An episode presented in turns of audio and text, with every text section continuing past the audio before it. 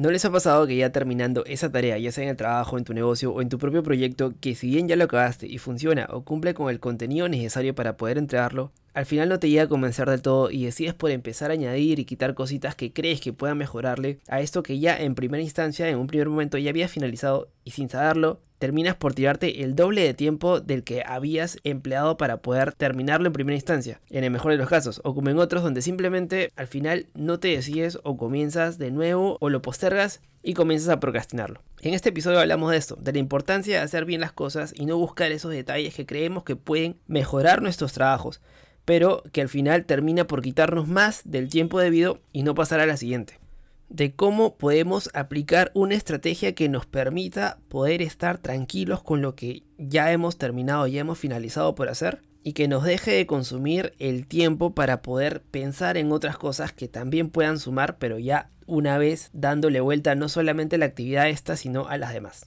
Y sin hacer más larga la intro, este es el vigésimo segundo episodio del podcast de Resiliente. Empezamos.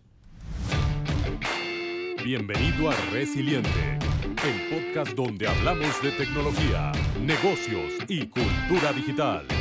Además, te damos a conocer las mejores técnicas, habilidades, tips y herramientas que podrás aprovechar y aplicarlas en tu camino emprendedor. Así que prepárate para escucharnos y lee los beneficios después. Y ahora, su anfitrión y creador de este podcast, Renzo Izquierdo.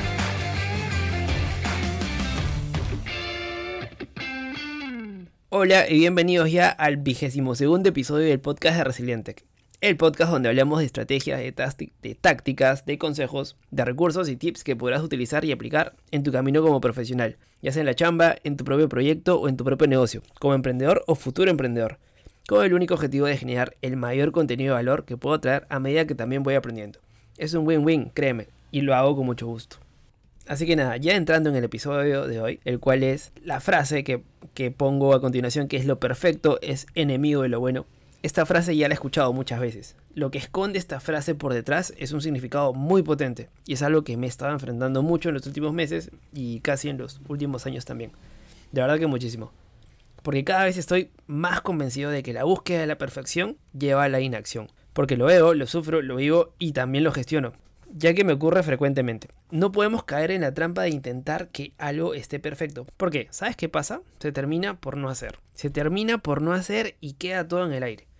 Esto de dejar las cosas para más adelante, o también conocida como procrastinación, es porque en muchas ocasiones no es que no querramos hacerlas, sino que buscamos la perfección y esto termina por tomar la decisión de dejarlo de un lado. Para llegar a un nivel en aquello que amos requiere siempre un tiempo determinado. Este nivel al que me refiero es, en el que terminamos de hacer esta actividad. Pero hay un punto a partir de este en el que se requiere muchísimo más tiempo simplemente para poder mejorar un poquito. Cuando llegamos a este punto es cuando empezamos realmente a perder el tiempo y en consecuencia de esto empezamos a procrastinar. ¿Por qué? Porque simplemente no lo terminamos.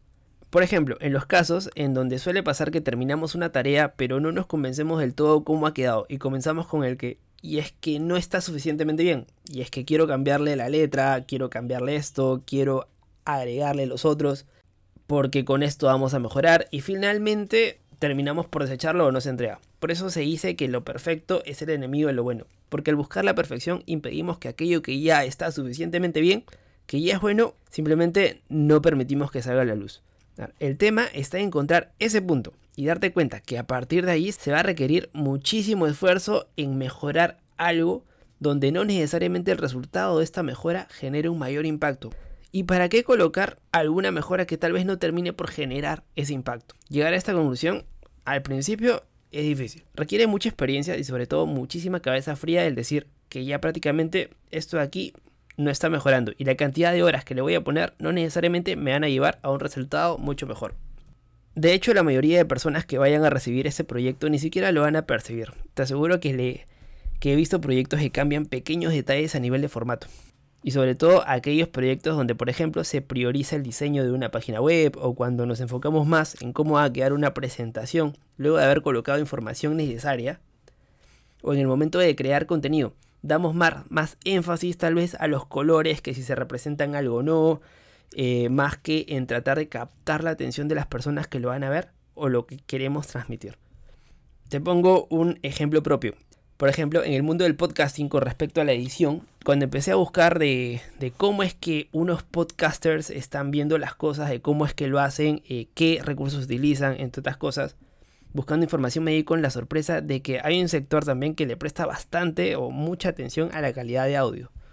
Y esto no está mal, ya que para que este tipo de contenido es necesario que se te pueda escuchar bien y entender lo que dices. Pero lo que me llamó la atención es que existe un sector que también ponen demasiado énfasis ya, a mi parecer, con respecto a los decibeles, el sonido, la ecualización, entre otras cosas que de verdad a mí me confundieron un poco. Y bueno, opté por escuchar el podcast de esta persona que, lo decía y compararlo con el mío, que humildemente realizo un par de ajustes necesarios para que pueda escucharse y entenderse bien. Y la verdad que sí, efectivamente se escucha bien el de esta persona, pero la verdad es que no veo una gran diferencia con el mío. Bueno, mis oídos tal vez no son seguro lo suficientemente agudos como para darme cuenta, pero ya más o menos sabes a qué me refiero. Y lo que me llamó la atención es que esto que yo vi era de un tutorial de que, que realizó hace un año aproximadamente. Y esta persona eh, ya no hace episodios desde el año pasado. Pero sí he visto otros podcasters, por ejemplo, que es de menor calidad, de un audio definitivo que es mucho, incluso más bajo que el mío. Pero que la siguen rompiendo y no paran de hacer episodios desde, uff, ya este, más de 4 o 5 años. Y no paran y continúan con una gran audiencia inclusive. A eso me refiero. Y la moraleja de todo esto es que a veces por mejorar algo descuidamos lo que realmente importa, que en este caso es el contenido. Yo sé que mi audio es mejorable porque no tengo el mismo equipo, el mismo hardware, no tengo el mismo, incluso el software que pueden utilizar otras personas, pero sobre todo yo no tengo la intención de que sea así.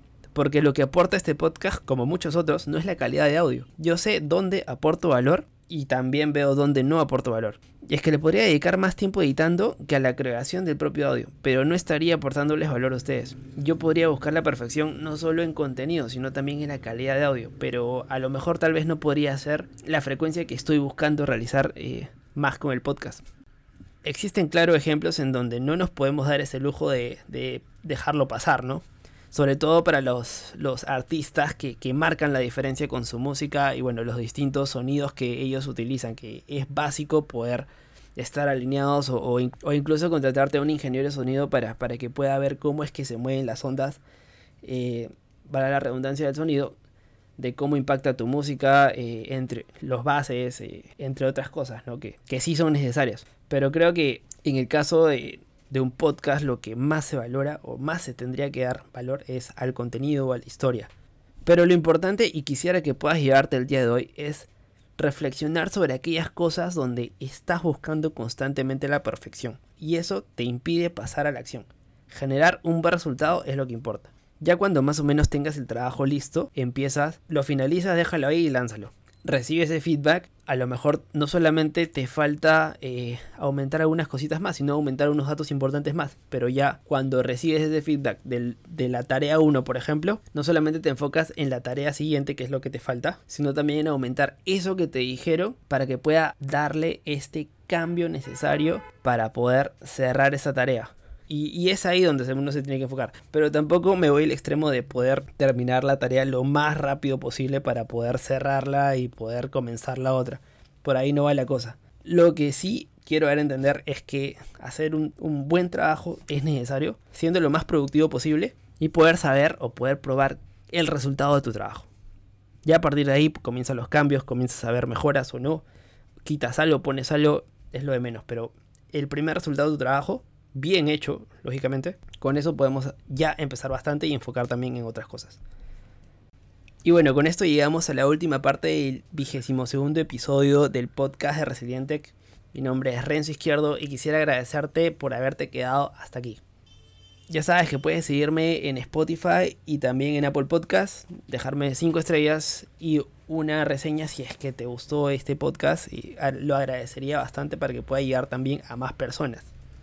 Y si no lo has hecho, te invito a suscribirte a mi lista de correos para poder compartir, compartirte información de la salida de estos podcasts, de la salida de compartir información sobre negocios, sobre emprendimiento, desarrollo profesional y nuevas estrategias, nuevos recursos para que puedas estar al día también. A medida que yo también voy aprendiendo, como ya le había comentado. Entonces, ve a resilientech.com slash suscríbete y nada, me dejas tu nombre, me dejas tu correo y pues de forma gratuita te va a llegar de una vez a la semana un correo indicando más o menos qué es lo que se viene, eh, artículos recomendados, podcast recomendados, cuándo sale el podcast y me puedes brindar feedback también si deseas. Y no te olvides de la frase del podcast que es aprende a ser feliz con lo que tienes mientras consigues todo lo que quieres.